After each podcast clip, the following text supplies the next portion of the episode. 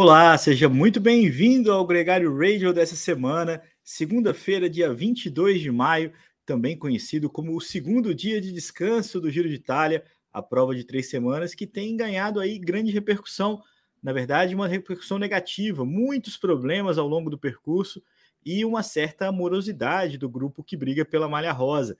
Esse é o nosso tema principal por aqui. Então, se você está assistindo a gente ao vivo ou no YouTube, comente já a nossa pergunta do dia. O que faz para você uma grande volta ser muito legal? Eu acho que esse é um tema curioso porque reflete um pouco da impressão de cada um sobre esse Giro de Itália e um pouco também da sensação do que ficou para trás, os eventos que a gente já assistiu e de como a nossa memória às vezes nos trai. É, eu sou o Leandro Bittar e esse programa é um oferecimento da Session, nossa parceira aqui, que leva para você toda segunda-feira as melhores notícias do ciclismo acompanhados também do comentário do Nicolas Sessler, nosso parceirão, que está mais uma vez direto da Espanha com a gente. Nicolas, muito bem-vindo. Um grande prazer muito... te reencontrar e na tentativa de não te chamar de Sidney. Vamos lá. Vamos ver, né? Quantas falhas, quantas escapadas na curva vai dar uma balançada. Vamos ver se segura a bike sem, sem passar reto. Mas isso aí, muito bom dia no Brasil, né? Aqui já é hora do almoço. Mas... Você já está de volta na Espanha? Já cheguei ontem três da manhã, mas tá bom. É, vida Legal. de vida nômade, né? Como você, Pô. como já sabe, como é a vida de um ciclista? Pô, na mala. Na, na mala, mala, e no aeroporto. Mas essa semana foi boa para vocês lá em Luxemburgo. Deu para tomar bastante espumante. Deu para tomar bastante champanhe. Tem champanhe quase todo dia, cara. É, é. A gente foi correr e realmente foi muito legal. Nós ganhamos, era uma, uma volta Flash do Sul, né? Uma volta na, em Luxemburgo, no país. Um dos nossos companheiros de equipe, o, o Tom, é luxemburguês, e então tinha toda uma, uma vontade dele de estar correndo em casa. Uma das etapas, por exemplo, a etapa rainha, saía da porta do colégio de onde ele estudou quando pequenininho. Oh, então, foi é, é, gostoso assim quando você tem esse carinho para ele, especialmente e, e, correr e ganhar é mais gostoso ainda, né, cara? Aí é uma beleza. Nós ganhamos o Giacomo, o Giacomo, nosso sprinter, ganhou a primeira etapa. É, e depois também, praticamente todas as etapas eram um pouco mais planas, com exceção a, a uma delas que, que cortou um pouco o pelotão pelo vento cruzado e tal, e acabou definindo a, a classificação geral. É, mas depois entrou todas, também entraram dois no top 10 da classificação geral, o Ivan e o Giacomo, e também vários dias a gente levou a camisa de hum, camisa verde de pontos, então uma prova que a gente teve um protagonismo e aí, claro, quando você está nesse papel é gostoso correr, como é. às vezes por situação de corrida, por exemplo, eu acabo ficando numa situação de, de gregário e de apoiar apoiar eles por uma situação natural de prova, né? E é gostoso quando você está envolvido com a prova, né? Até fazendo uma analogia ao giro, quando você vê não sei, os gregários da Ineos, agora os gregários da Française de Gio, que estão liderando, e você fala, pô, mas o cara também está muito bem. Sim, mas, pô, você dá tudo pelo, pelo resultado final quando você vê essa, essa possibilidade de vitória. E depois abrir um champanhe de noite nunca é chato, né, cara? Nunca dá é para abrir no jantar ali, pô, olha, dá. Eu fiquei bem feliz quando eu vi a, a, o sucesso ali, as oportunidades acontecendo, né, cara? Isso é, isso é legal e é uma experiência diferente realmente. Você é, brigar pela vitória, brigar pela camisa, né? Uma dinâmica legal. É, a equipe muitas vezes está nas fugas, muitas vezes está ali é, coadjuvante, né? E, e, ter essa experiência, eu imagino, tem sido algo realmente legal. Nicolas, é, eu fiz uma pergunta é, nesse podcast que também está no Twitter, muita gente já participando. É, o Igor Gonçalves entrando aqui ao vivo com a gente, falando a opinião dele, que o, o giro está entediante, sem saber o que esperar, quais são as estratégias o Valdinei falando que as paisagens é o que ele mais gosta de acompanhar, e esse ano o Giro de Itália nem isso, né? Se, né? Ah, primeira, né, Nicolas? Porque o tempo estava ruim o tempo todo, então a gente teve uma etapa muito linda na Costa Malfitana, mas o resto foi tudo chuva e frio e pouquíssima imagem plasticamente legal. E, e a pessoal também, galera, também respondendo no Twitter essa pergunta. É, eu queria ouvir sua opinião. Primeiro, primeiro é o seguinte: o giro chegou na segunda semana, é, com uma condição de disputa. Vamos lembrar aqui que a gente, o nosso encontro na segunda-feira passada, a gente perguntava como é que seria a vida do Giro de Itália sem o Renko Evenepoel. Eu acho que isso foi um baque enorme para a disputa. Logo na sequência, o Giro perdeu inúmeros outros nomes, entre eles o Vlasov, o Theo Guggenhardt, é, nomes que brigavam também pela geral. E foi uma semana onde a gente viu cinco vitórias da fuga, uma vitória é, em sprint do Pascal Ackermann e pouquíssima movimentação é, da classificação geral. Na verdade, a única movimentação que teve foi o Geran Thomas, que tinha herdado a malha rosa, é, abrindo mão dela numa etapa onde o pelotão perdeu mais de 20 minutos. É, o Bruno Armihai, da equipe Grupo FDG, foi quem pegou essa camisa e, e, e é uma história legal. Então, é, se você não acompanhou o Giro de Itália nessa semana, é, as fugas foram muito legais, o pelotão foi muito burocrático. Mas eu queria saber a sua opinião, Nicolas, do que você viu, né, desde lá de Luxemburgo e até a visão do pelotão que estava lá ao seu lado, dessa segunda semana do Giro. Cara, a primeira visão é que bom que eu não tô correndo giro, né? e que os caras estão passando uma miséria e um sofrimento, que é aquele tipo de prova que a gente olha de fora e fala, nossa, outro dia de chuva. Nossa, outro dia de chuva, rolou toda a polêmica, né? Até a etapa que foi encurtada por condições climáticas e tal. E o que acontece, a gente cruza aí dois fatores. O giro costuma ter essa característica de ter uma última semana muito dura, que é meio que sobrevivência. O que faz, é, desconsiderando condições climáticas ou não, faz com que a prova seja um pouco mais neutra. Por quê? Todo mundo tem medo. E vamos lembrar, né? O acumulado de fadiga, de cansaço ao longo de três semanas é significativo. E todos os ciclistas, aí sem, sem exceção, vamos pensar, aqueles que estão disputando a classificação geral têm algum medo de, nossa, será que vai chegar na terceira semana, vai, vai me faltar? E aqueles que estão ali meio para pegar fuga gregariano, será que vai chegar na terceira semana, eu vou conseguir terminar? porque o ciclismo profissional é assim, né? Se você pegar uma etapa que você tá mal, num dia torcido de alta montanha, adeus, a caça, porque você não termina. É, é assim, por melhor que, que eles sejam. A gente está vendo isso, tem sido uma tônica, né? Um, um, pequeno resfriado, Covid ou não Covid, um, um tombo bobo, você já não consegue acumular e recuperar bem, e, e já era. Você está fora da prova. O que faz com que essa semana intermediária todo mundo vá com certo receio. É. Por quê? Porque você tem medo do, do preço que você possa pagar na última, na última semana. Soma-se a isso condições climáticas extremas, como as que a gente tem visto do, durante todo esse giro de Itália, muita chuva, temperaturas muito baixas, é, você coloca todo o pelotão praticamente num modo de sobrevivência. É, então, quando você fala, nossa, o, o, o giro tá chato, não tem ataque, a coisa parece que não tem dinâmica, mais ou menos se a gente olhar, são sempre os mesmos nomes na fuga, disputando as Sim. etapas. Por quê? Tá todo mundo no modo sobrevivência. Quem vai na fuga é quem pode, quem tem força. Então são praticamente sempre os mesmos caras, Derek G, Ben Healy, Pinot, blá blá blá. De certa forma, a gente viu os mesmos caras filmando as fugas em dias repetidos. A gente viu o mesmo cara ah, ganhando duas etapas na fuga, né? O Nico Dance. Exato. E o próprio Ben Healy, né? Que ganhou semana passada e agora, agora essa semana também quase ganhou ontem. É, ou seja, você vê uma tônica de serem sempre os mesmos caras, porque são os caras que têm perna, são os caras que estão fortes. Logo, os outros caras que são fortes da corrida são os caras da classificação geral, que estão meio se marcando e sobrevivendo se eles não se atacam lá atrás, é, não pense que é porque eles não querem, não sei o quê, porque tá todo mundo meio que naquele modo que você fala, meu, pelo amor de Deus, só acaba logo essa corrida. Pelo amor de Deus, só acaba logo. E quando você está nessa situação, posso falar como corredor, é, de condições climáticas, passando frio, não sei o quê, você deixa de correr e você só está sobrevivendo. Você só pensa em chegar na linha de chegada. Você fala, meu, se alguém atacar, se alguém fizer alguma coisa, que se dane. Já, só tô pensando no banho quente e na. E é verdade, cara. Mas, o, e é muito diferente. Ninguém tá correndo, tá todo mundo só indo até a, a linha de chegada.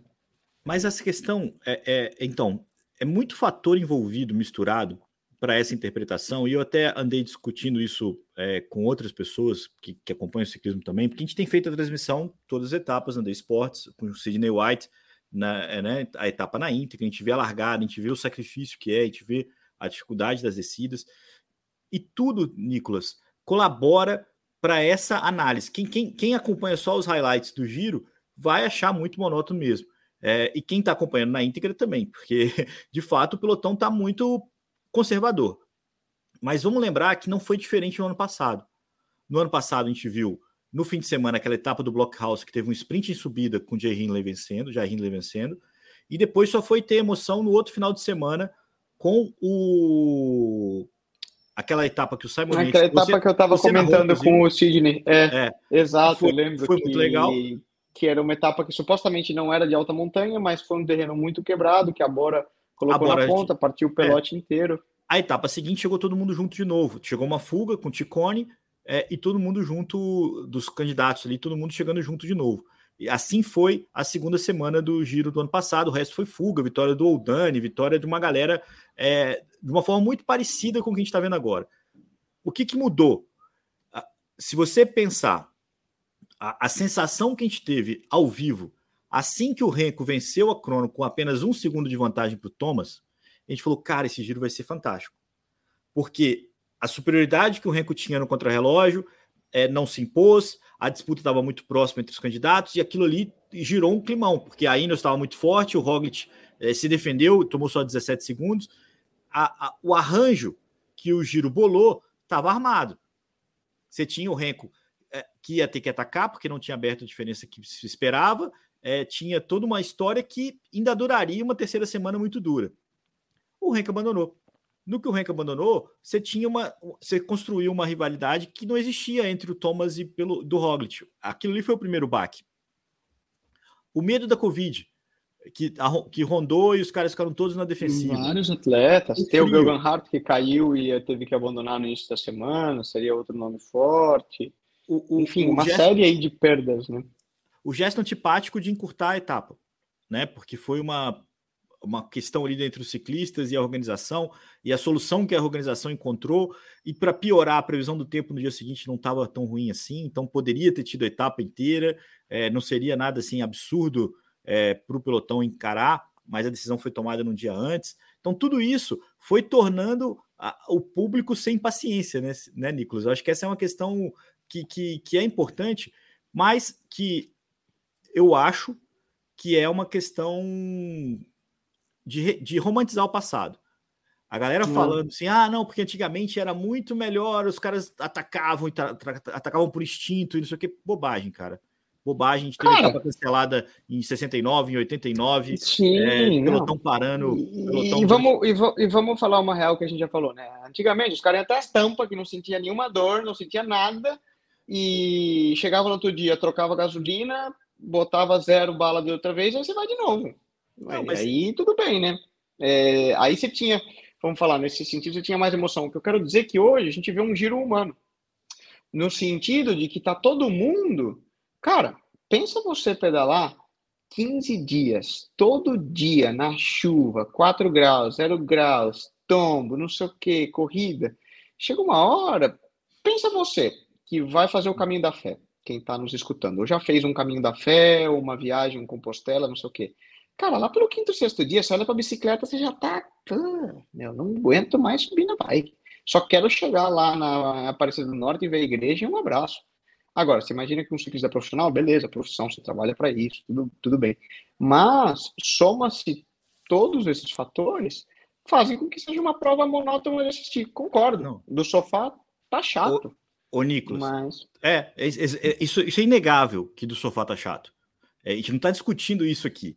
Porque, de fato, os caras estão esperando a terceira semana.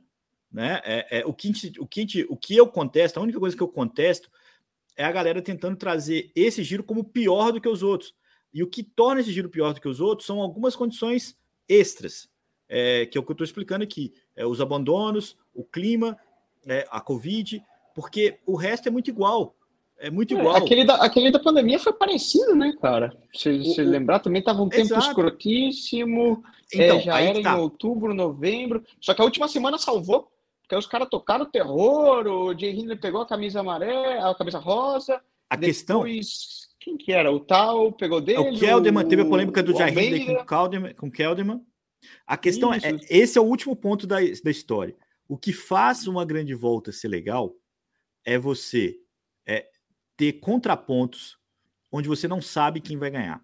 O que tornou o, o Tour de France no ano passado tão legal era o Vindigar pegar a liderança e você duvidar todos os dias se ele ia conseguir resistir ao Tadej Pogacar. É, é, é, isso. Se fosse o contrário, se fosse cinco minutos de vantagem para o Tadej Pogacar e o Vindigar ali tentando é, ganhar do Pogacar na, na circunstância inversa, que não existe, hipotética, não seria tão legal.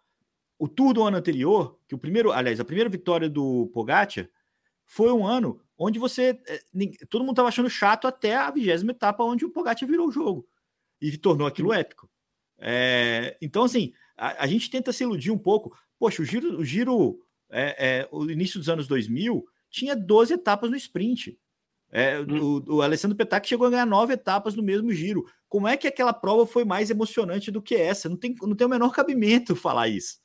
Né? Assim, é, é, é tem 42 vitórias do Tipolini aí né, na história do Giro de Itália. Não é possível 22 do é. Petac. Não é possível que, que as pessoas falam, ah, o giro era muito mais emocionante, tinha fuga todo dia, tinha ataque todo dia. Cara, não é possível. Não, a conta não fecha. É uma memória afetiva, é uma, uma abstração de. Não, de, não, é que você se lembra daqueles dois, três dias que foram muito legais, né? Exato, e, exato. E eu acho que a gente vai ver, a gente tem uma vertente. Vamos ver essa semana. E atrás eu disso ainda pior. Deve estar tá um porque você não assistia o giro. Você, você ouvia a história do giro. Entendeu? Você, você nunca viu uma, uma, etapa do COP. Nem a galera via. Era uma, uma narrativa de jornal, de rádio, é, sabe? Então era romântico, era romântico, era um ciclismo realmente romântico, romantizado. Então é, é angustiante ter que, é, ter que fazer esse contraponto. Chato está. É, é, a gente espera Essa muito dessa falar, né, Leandro? Tem, tem, tem muita coisa para acontecer. Então, acho que esse é, esse é o ponto que, que traz a gente para o atual. Só recapitulando, as etapas dessa semana. A gente teve vitória do Ben Healy, que é, não, desculpa, do Magnus Cort, que é uma vitória muito aguardada. O ano passado ele bateu na trave, da F Education, que faz uma boa prova, ganhou na fuga. E ganhou na fuga porque o pelotão não tinha gente para pegar. O pelotão chegou super perto e só tinha um legado de cada equipe. A, a Bahrein uhum. tinha atacado na descida, os, a Ineos, a Jumbo, ninguém quis ajudar, é, até de birra, porque o Jonathan Milan estava no grupo e o pelotão não pegou por falta de combatente. Estava ali o Gebre Zabier tentando levar de qualquer jeito o Mads Pedersen e não conseguiu pegar a fuga. Foi um trio que chegou escapado junto com o Magnus Cort Nielsen, o Derek Dick, é a maior revelação desse giro, e tinha um outro ciclista ali junto com eles, é, que eu acho que foi o, o Loran Rex.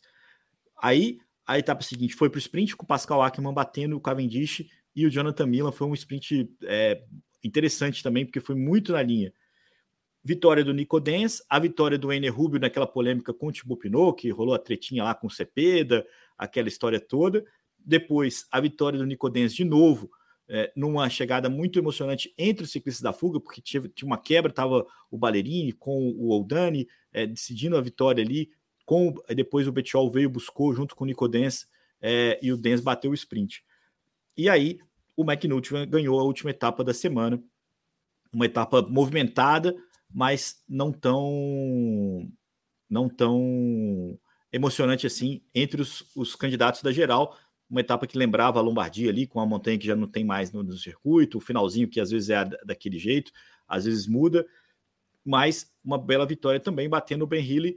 É, as fugas foram muito emocionantes, Sidney. Oh, ali, Nicolas. Mas o, o, o pelotão realmente deixou a desejar. O contexto é: o Bruno Armihai segue líder com a camisa rosa, é plenamente doada pelo nosso digníssimo Geran Thomas. E o Geran Thomas tem dois segundos de vantagem para o Primus Roglic, tem 22 segundos de vantagem para o João Almeida, e essa é a briga da terceira semana, Nicolas. Eu acho que é aí que está o que a gente pode esperar, né? Sim, é, os, os três nomes ficam claros. Eu acho que depois você tem aí alguns nomes. Lena Kamna, uh, Thibaut Pinot, enfim. Eu acho que o pódio deve centrar-se aí nesses três caras, Thomas, Roglic e João Almeida. E eu acho, a gente tem a questão do último contrarrelógio, né? É, que é em subida, é, agora não, não lembro exatamente os números. Você vai me ajudar nessa parte que você está né? com ele na mão. É, Exato.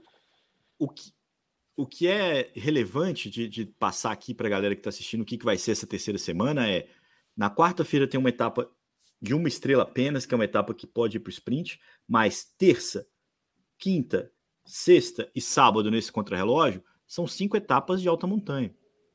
E alta montanha, alta montanha. Alta montanha mesmo, etapa de 5 mil metros de altimetria acumulada. Amanhã, no Monte é. Mondoni, vai ser uma, uma etapa de arrancar o cabelo. Então, é, é, tem, tem, tem campo para poder tem, acontecer tem. coisas legais. Eu, eu acho que essa semana, agora, a partir de amanhã, vai ser já um giro, vai mudar, vai ser gas. Minha opinião. Ninguém mais vai ficar muito esperando para ver se contra-relógio, etc. Posso te garantir. Porque aqui a gente tem um cenário. Os três são bons contra-relogistas. É. Thomas, Roglic e Almeida.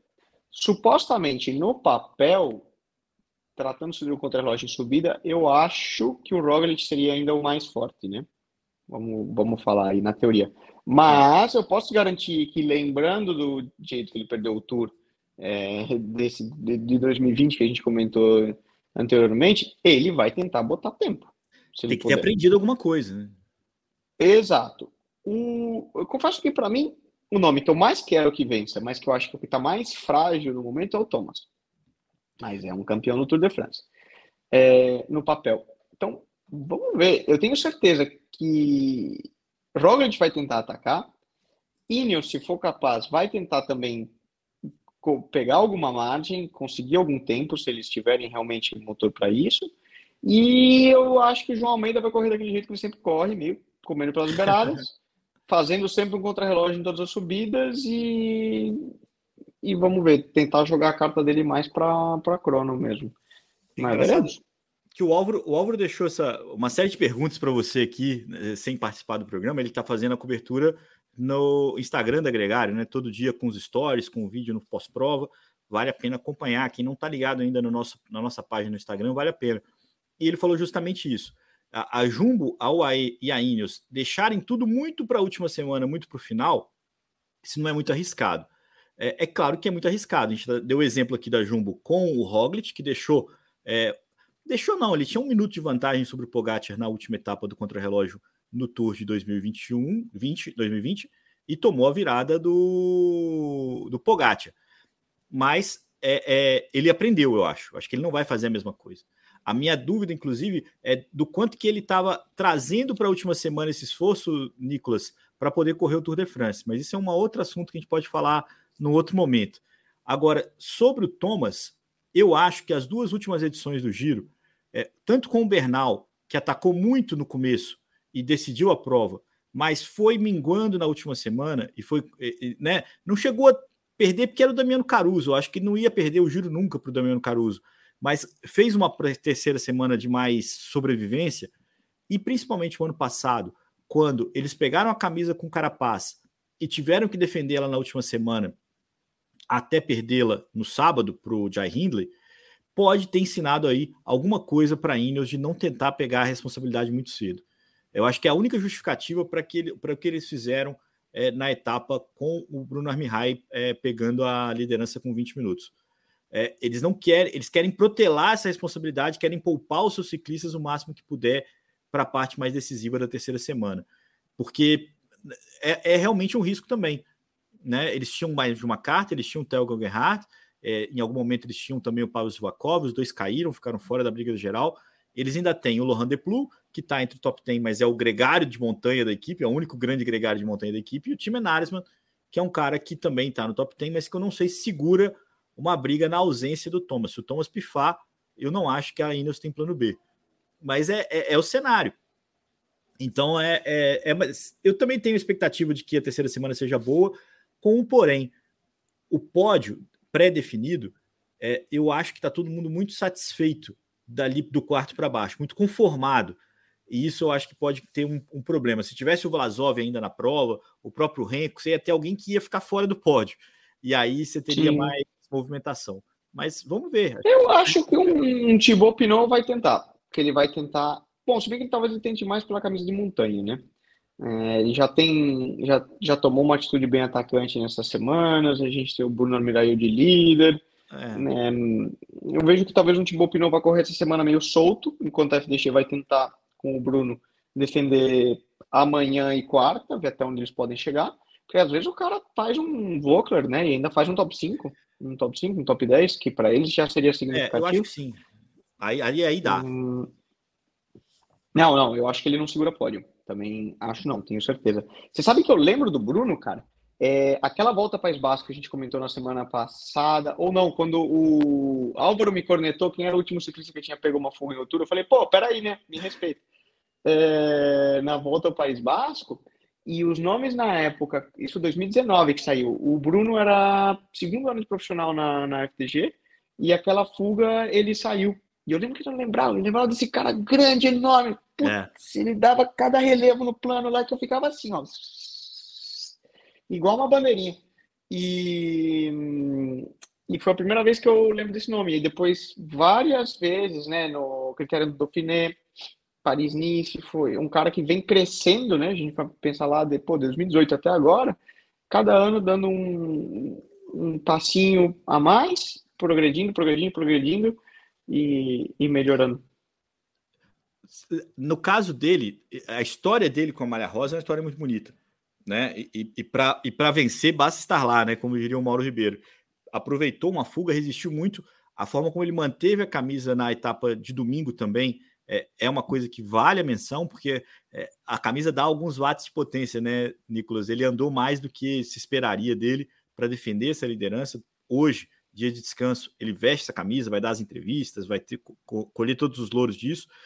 Mas concordo contigo, é um cara que está é, evoluindo no ciclismo pouco a pouco, não vai ser uma grande estrela do esporte, eu não, não acredito muito nisso, mas tem, tem uma crescente aí de trabalho.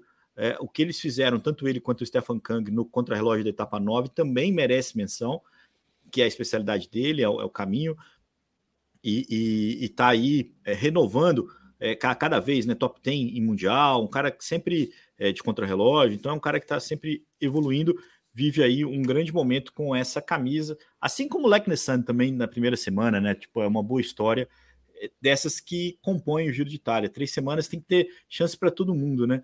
Lembrando que o Jonathan Milan é, veste a malha de Clamino por pontos, o abandono do Mads Pedersen abriu um bom caminho para ele, é, não tem muito espaço para os outros ciclistas tomarem essa camisa, é, principalmente se ele conseguir manter o nível das duas primeiras semanas, o, o italiano da Bahrein que especula se pode correr na Trek o ano que vem. A Eolo Cometa tem a camisa de montanha com o David Baez, o ciclista que ganhou lá no Gran Sasso, é, defendeu e conseguiu, perdeu para o Pinot, depois buscou a camisa de novo, mas nessa disputa entre os dois chegaram o Ener Rubio e também o Ben Healy. É, eu acho que vai ser uma briga boa para essa camisa, é, mas aí também tem muitos pontos em jogo, então as etapas que os, os, os DCs entrarem pode também mudar. Lembrando que cada subida de categoria 1 dá 40 pontos, se for no final de etapa, dá 50 pontos. Então a gente tem eh, três vezes mais o número que esses ciclistas têm somados a serem distribuídos nessa última semana. É, só para ilustrar aqui, ó, na etapa do Monte Bondone, que é a etapa de amanhã, a gente tem duas subidas de categoria 1, tem 90 pontos, mais duas subidas de categoria 2, que são mais 36, 126, é isso? É, e depois tem uma subida de categoria 3 que é 9 pontos. Então a gente está falando aí de 130 pontos. Vamos arredondar aqui, porque a gente é de humanas, Nicolas. É mais do que o. Só, só é menos do que o David Baez tem, que tem 144. Uhum. Então amanhã a gente já pode ver uma mudança, dependendo de quem entrar na fuga, um novo cenário nessa disputa. E por aí vai, né? Até, até Roma no próximo domingo. A melhor jovem camisa de melhor jovem tá com o João Almeida, que está bem também na classificação geral, então está acumulando aí uh, os objetivos. E o Maria Rosa é o Bruno Armihai, é o ciclista que você acabou de descrever, que andou na fuga na, contigo na volta ao País Basco. Então, é, esse é o cenário para essa terceira semana. É, para quem está acompanhando, é, é, é semana para testar o amor infinito, Nicolas, que é o slogan da prova, para ver se esse giro emplaca. Não acho que é um grande giro, vou repetir isso aqui porque eu estou insistindo nesse tema com muita gente, mas não é um giro, dado todas as condições, um giro para perder a esperança no ciclismo, não. Não acho. O Álvaro falou assim: ah, por que, que não faz etapa de 100 km? Por que, que não tenta é, mudar alguma coisa na forma de disputar? Porque essas etapas longas estão sendo muito criticadas. É, eu não consigo ver isso como solução, né? É, é, tem que lembrar aqui que para ser uma grande volta você tem uma quilometragem mínima.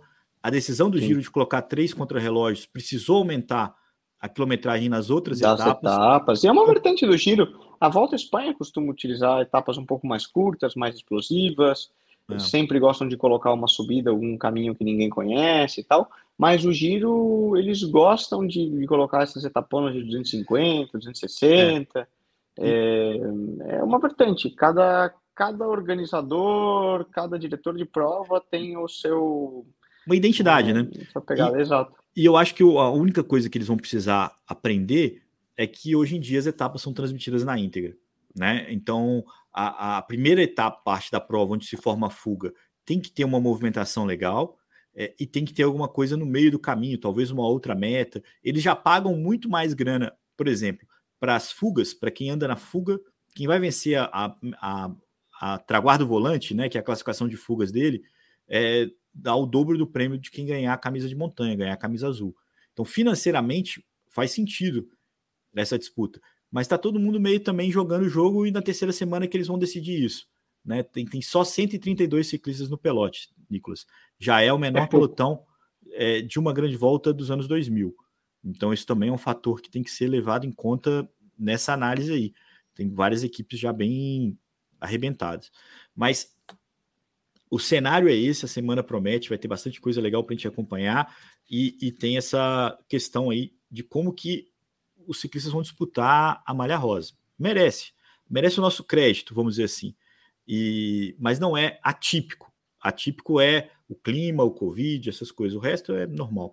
Até o Murilo falando que faria exatamente o que a Ineos fez, Murilo Fischer, é para não. que é do jogo, que não é feio, é do jogo. Não, Mas, você tá correndo para ganhar. Exato. Bonito é quem sobe no pódio no final. Exatamente. Ninguém vai lembrar de, de dessa valentia toda é, na hora que quem lembra do Giro ano passado até talvez lembre é, do do Lopes ou do Vanderpool, é, mas vai, o que vai ficar na, na, história é o Jai Hindley que é o campeão. Nicolas, vamos fazer uma passagem rápida aqui sobre as outras provas que a gente teve eventos importantes rolando junto com o Giro de Itália. O Giro retoma amanhã, vai até domingo. Fiquem ligados em todas as etapas no The Sports, porque vale a pena. Prometo para vocês. Não prometo que os caras vão atacar, mas prometo que vai ser legal. É... Mas a gente teve lá os quatro dias de Dunkerque com seis etapas. Né? Lá o Romain Gregoire da FDG ganhou e teve ali um, uma apresentação de ciclistas importantes. O Peter Sagan estava na prova, ficou ali sempre no top 10. Duas vitórias do Olaf Koy, uma vitória do próprio Romain Gregoire. A, a, o Ben Tomar, da equipe Cofidis, também ganhou uma, uma etapa. O Tim Merlier da, da Soldal ganhou a última e teve também o jovem ciclista da Jumbo, o Per Strand Hagen, ganhando uma etapa onde ele estava ali é, escapado com o Romain Gregoire. Isso aí é o que rolou. O Gregoire levou a geral, uma jovem promessa de uma equipe que lidera o, o giro, está inspiradíssima ali e apostou muito nos jovens talentos. A Grupama está começando a colher esses frutos, Nicolas. Sim. Eles têm a, a Grupama hoje tem talvez o que seja a melhor equipe de development sub-23 do mundo, na minha opinião, né? Várias equipes têm hoje, né, algo que acontece já há alguns anos, a, a UCI vem forçando isso, que todas as equipes World Tours tenham uma equipe continental sub-23, em que elas podem transferir os ciclistas, é, tem algumas regras, e também pelo ciclismo feminino, né? Então a gente vê que várias equipes Tours hoje tem, é obrigatório que a equipe tenha um ou outro, né? E, e ela já vem, vem adotando, e a, a FTG já de muitos anos, desde que formou a equipe continental FTG, costuma ter os melhores talentos é, aí nível de, de qualidade. DSM, Jumbo. É, Jumbo também tem, tem uma boa equipe, mas a, a FDG sempre está com uma, uma base muito forte. O que eu li é que a Grupama eh, e a própria FDG, em função da Olimpíada do ano, do ano que vem, tiveram que remanejar um pouco do seu orçamento. E isso fez com que o Mark Madio é, trouxesse mais ciclistas jovens para o grupo de cima. Né? É, e isso forçou essa renovação, até mesmo, tipo, meninos da Vila do Santos, assim, sabe? Ele aproveitou o contexto para trazer a molecada para correr. E não só ele, né? O próprio Lenny Martinez, o Penhoe, tem uma galera aí já entregando bons resultados. Laura Uma... Speedy, que é um neozelandês também, que já subiu, já ganhou Sim, prova. É, é, exatamente. A gente teve aí algumas clássicas, vale destacar a de Colônia, que ganhou o Dani Van Poppel, primeira vitória dele na, com a Bora esse ano, a Bora embalando um pouquinho, né, essa semana, com vitórias no Giro, vitória por lá também, aguardando aí o Sérgio Guita, né, vamos ver o que, que o nosso Monster arruma. É, na Antuérpia a gente teve um, um, um pódio completo da Alpecin com o Dries de Bonte, que ciclista que venceu o ano passado no Giro de Itália, é, brilhando por lá também. Agora, alucinante mesmo, Nicolas, para a gente fechar, é a SD Works. Que coisa maluca ali, ali em Burgos, uma, uma região que você conhece muito ciclismo bem. Fem, ciclismo feminino, né? Ah, se conheço, né? Morei lá, conheço cada, cada Quatro etapa, etapas. cada curva. Quatro etapas. Prova o Tour também, né? Prova o Tour, com a participação da Tota, que mais uma vez brilhou, mais uma vez é, evoluiu, né? Tá ali rodando cada vez mais. O post dela no Twitter, quem não segue, siga a Tota no Twitter também, ela falando sobre cada dia melhor, mas ainda não satisfeita, né? Então é, tem uma foto é. dela só com é ela, umas ciclistas da Trek, ciclistas da ST Works, só gente grande. No e, grupeto ali, né? É. é. é e é normal, né, Leandro? Aquilo que fala, a gente fala um monte e necessário. Vezes, né? E necessário. É, necessário. E, e muitas vezes você faz uma boa prova, você anda muito, você tem consciência disso, mas não aparece no resultado. Por N fatores. Uh, um pouco de má sorte em uma etapa, é uma situação que você teve que talvez buscar uma fuga que você quase entrou, não entrou, depois é, você fica num corte. Ah, às vezes você tem alguém na equipe que, como, como você, pô, você, você ganhou uma etapa com alguém na equipe, alguém que entrou muito bem, os outros dias você acaba tendo que ajudar aquela pessoa. Isso é o ciclismo.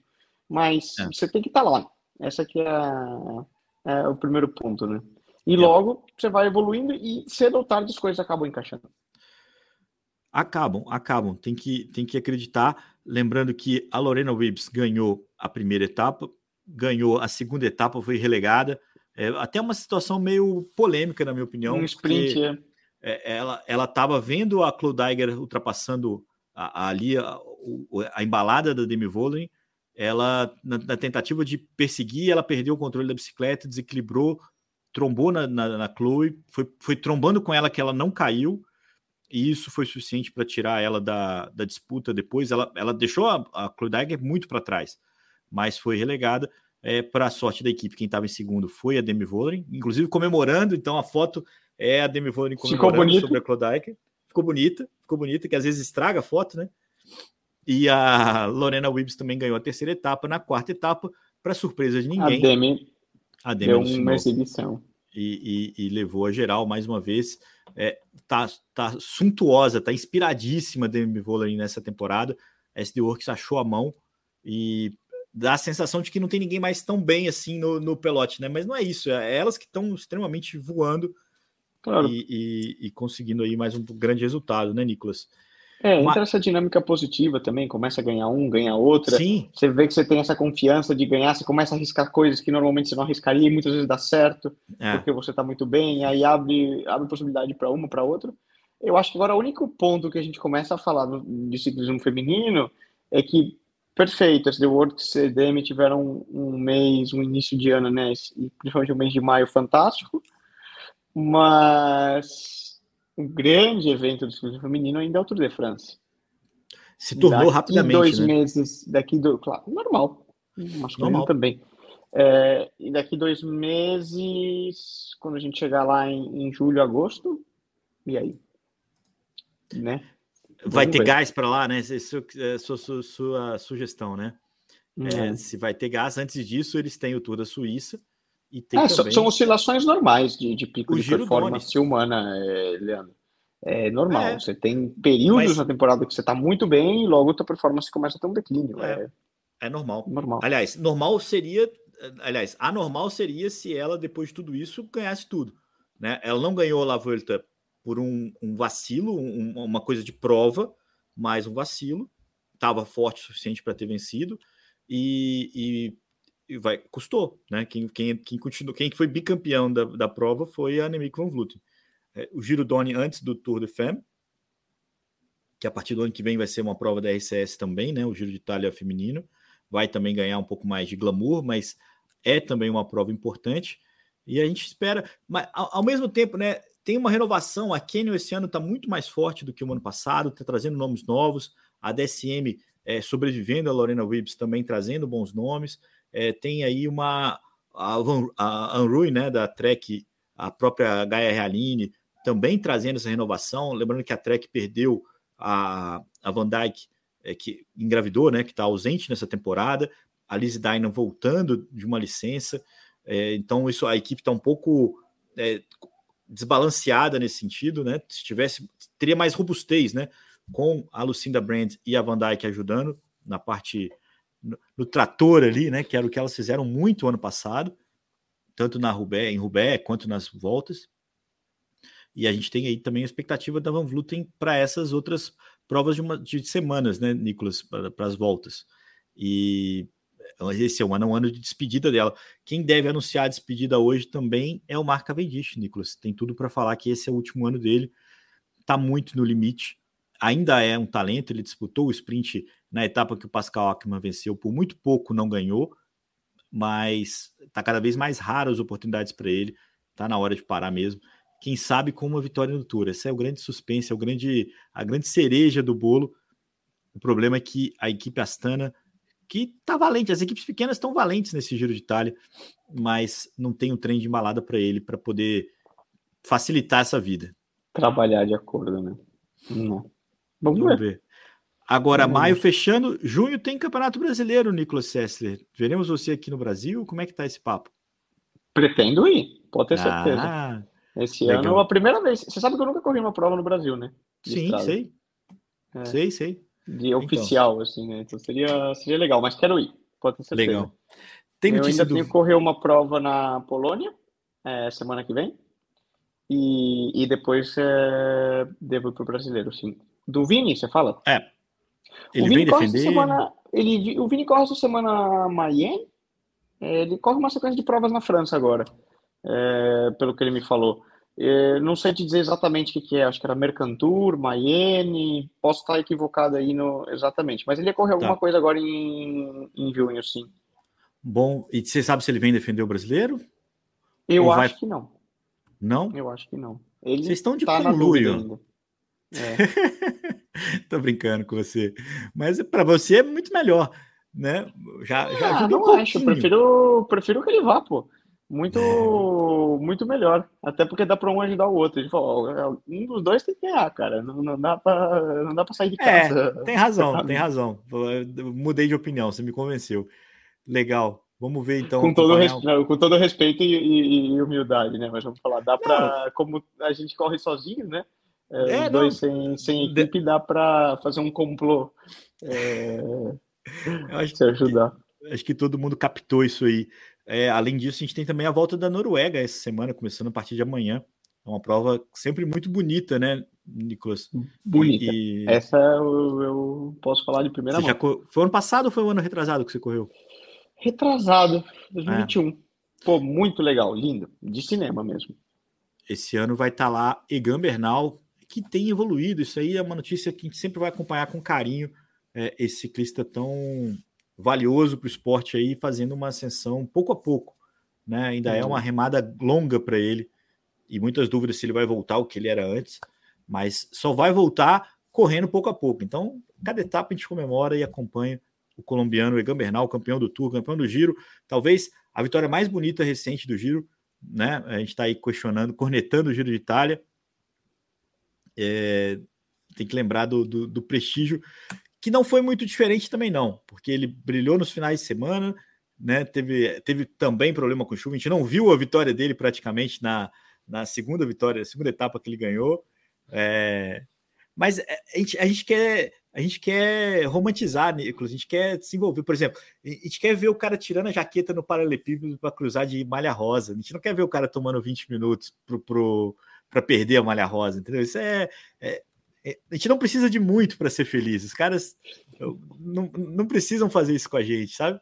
É um pouquinho de heroísmo já está suficiente para gente acompanhar. Vamos ver se essa semana a gente alcança isso. Muito obrigado a todo mundo que acompanhou com a gente esse programa ao vivo no YouTube. Lembrando que a gente vai estar tá sempre no seu player de podcast favorito para você escutar quando puder. Agradeço a audiência cada vez mais qualificada, cada vez mais pessoas acompanhando com a gente. Não deixem de compartilhar, não deixem de repercutir. A gente tem uma pergunta para ser respondida hoje. O que faz uma grande volta ser legal? Eu quero ouvir a opinião de todo mundo que, tanto aqui é, no YouTube quanto no Twitter, muita gente engajando com a gente nessa questão. Nicolas, um grande abraço, sucesso na Polônia, um bom regresso ao Brasil.